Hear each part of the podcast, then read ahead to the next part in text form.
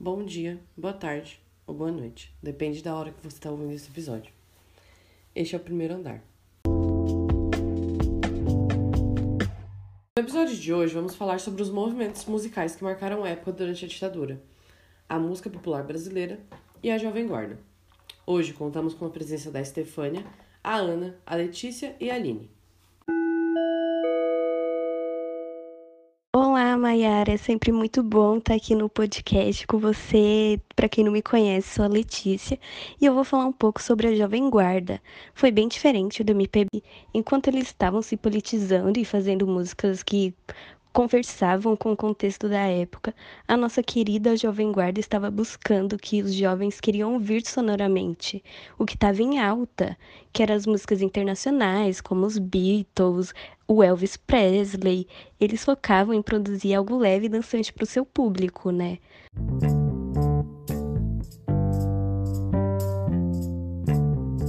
É verdade que a Jovem Guarda teve um programa só deles? Ouvi dizer, mas não sei se é real. Oi, Mayara. Estou muito feliz em estar aqui hoje. Realmente existiu um programa chamado Programa da Jovem Guarda, que era transmitido pela Rede Record, e a cada episódio, um astro da música apresentava. Era focado no público que curtia esse estilo de música e nos cantores internacionais, já que o ponto principal da Jovem Guarda era fazer uma música inspirada e às vezes muito parecida com as que bombavam fora do Brasil.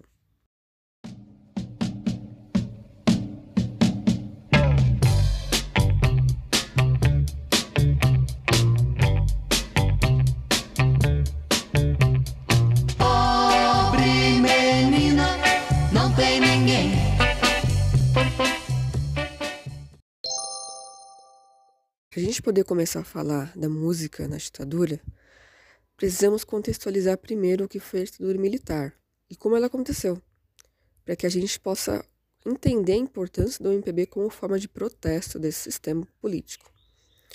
A ditadura militar foi iniciada por um golpe civil-militar, realizado em 64, contra o então presidente João Goulart. Os militares passaram a impor um regime autoritário que era sustentado por atos institucionais. Um desses atos institucionais, que eram chamados de AI, era o AI-5, que impôs a censura de músicas, livros, novelas e filmes, ou seja, tudo que era relacionado à arte. Com isso surgiu o MPB, que eram músicas de artistas que protestavam contra essa forma de governo de forma implícita. Com certeza foi um período muito difícil para o nosso país. Bom, gente, eu sou a Ana e vou falar de como surgiu de fato o MPB, de uma forma mais aprofundada. Esse gênero musical surgiu na década de 60, como a Stefania disse, no período da ditadura.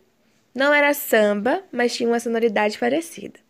Não era bossa nova, mas também parecia um primo distante desse estilo musical, com uma pitada de jazz americano. Esse é MPB um misto de estilos musicais que cantavam as belezas do nosso país.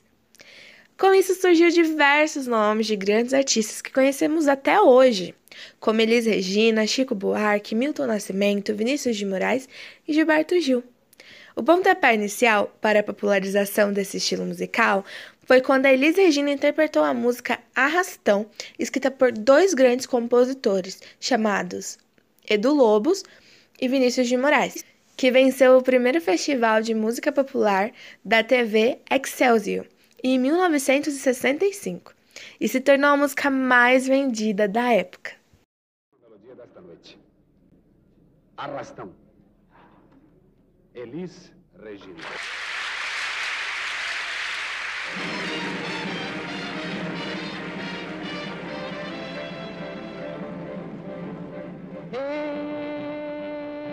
jangada no mar.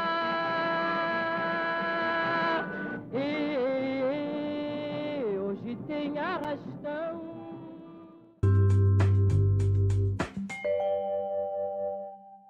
Durante o período da ditadura, houve um movimento chamado tropicalismo, né? Também do, do dos cantores e tudo mais. É, vocês poderiam me explicar melhor como aconteceu? Pode crer, Mayara de fato existiu, né? O tropicalismo foi um movimento que teve esse nome por causa da música Tropicália do Caetano Veloso. Caetano foi um pai desse movimento, com toda certeza. No momento em que as músicas estavam ficando mais caretas, assim, graças, ele veio e trouxe guitarra elétrica, letras descritivas, cinematográficas, com uma pitada de instrumentos brasileiros ali na melodia. E claro, músicas mais engajadas, que falavam do que realmente estava acontecendo, né? Música em forma de protesto.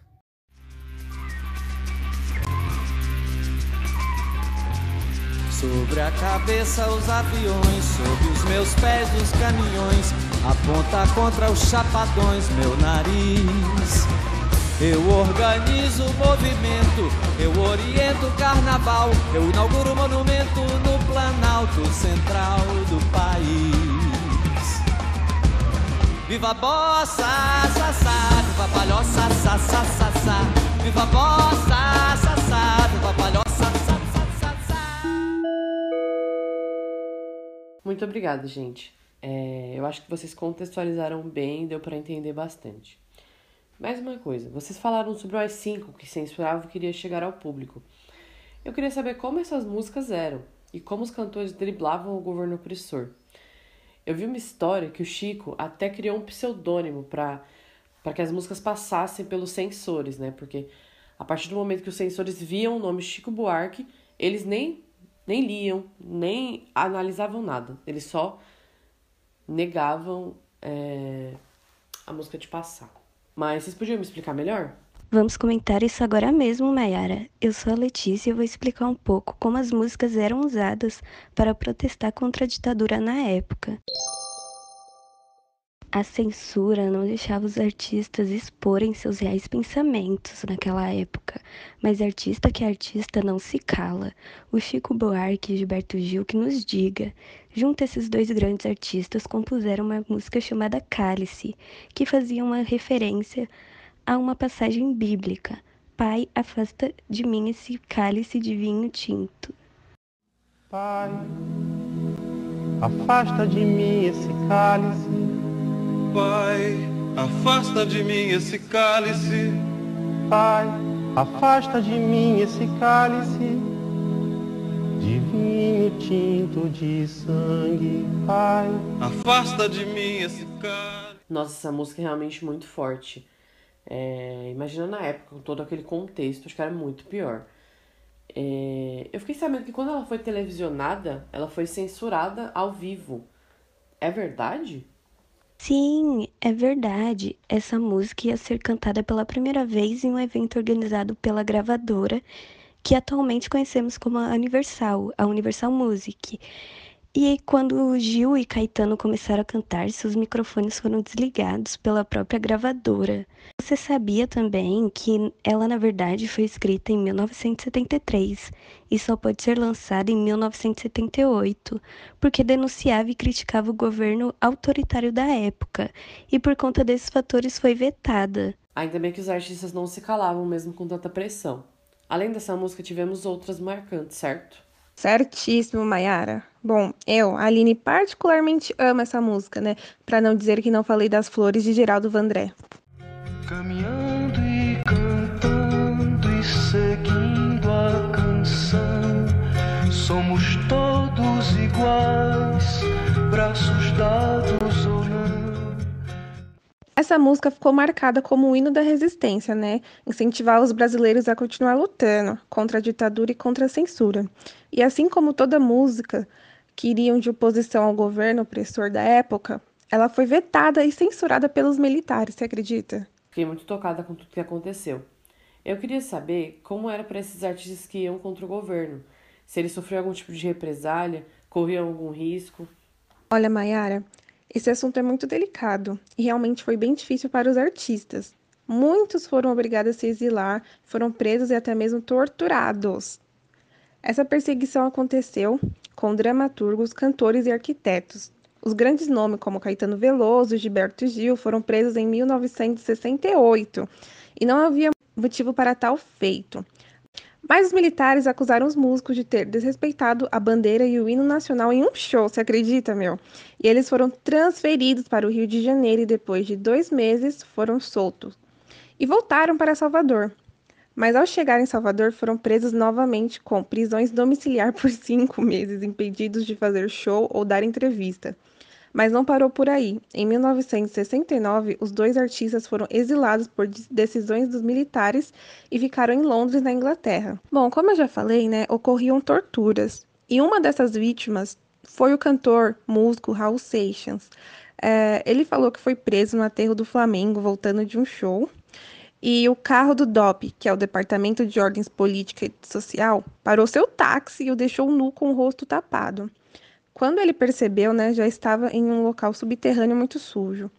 O compositor até afirmou que ficou no local por três dias sendo torturado e interrogado pelos militares. Realmente, o período ditatorial no Brasil foi um momento muito assustador.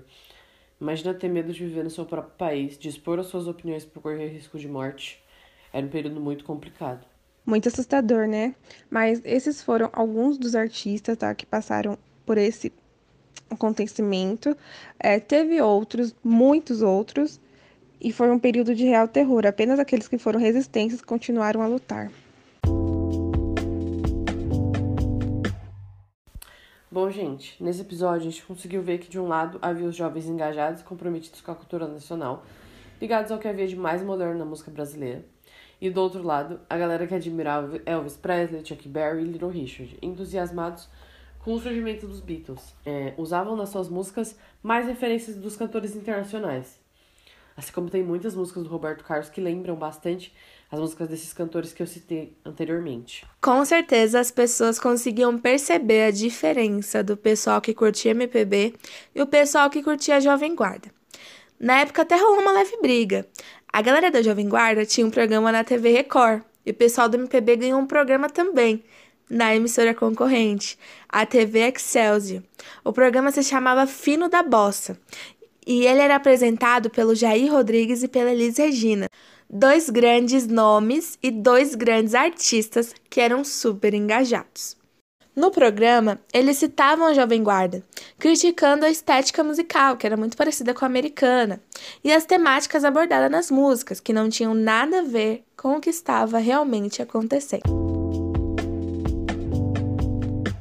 Obrigado, gente, pela conversa de hoje. Foi muito bom falar desse assunto para que a gente possa entender e enxergar que a arte pode e deve ser usada como instrumento de luta e que temos que levar isso muito a sério. Muitíssimo obrigado por participarem de mais um episódio.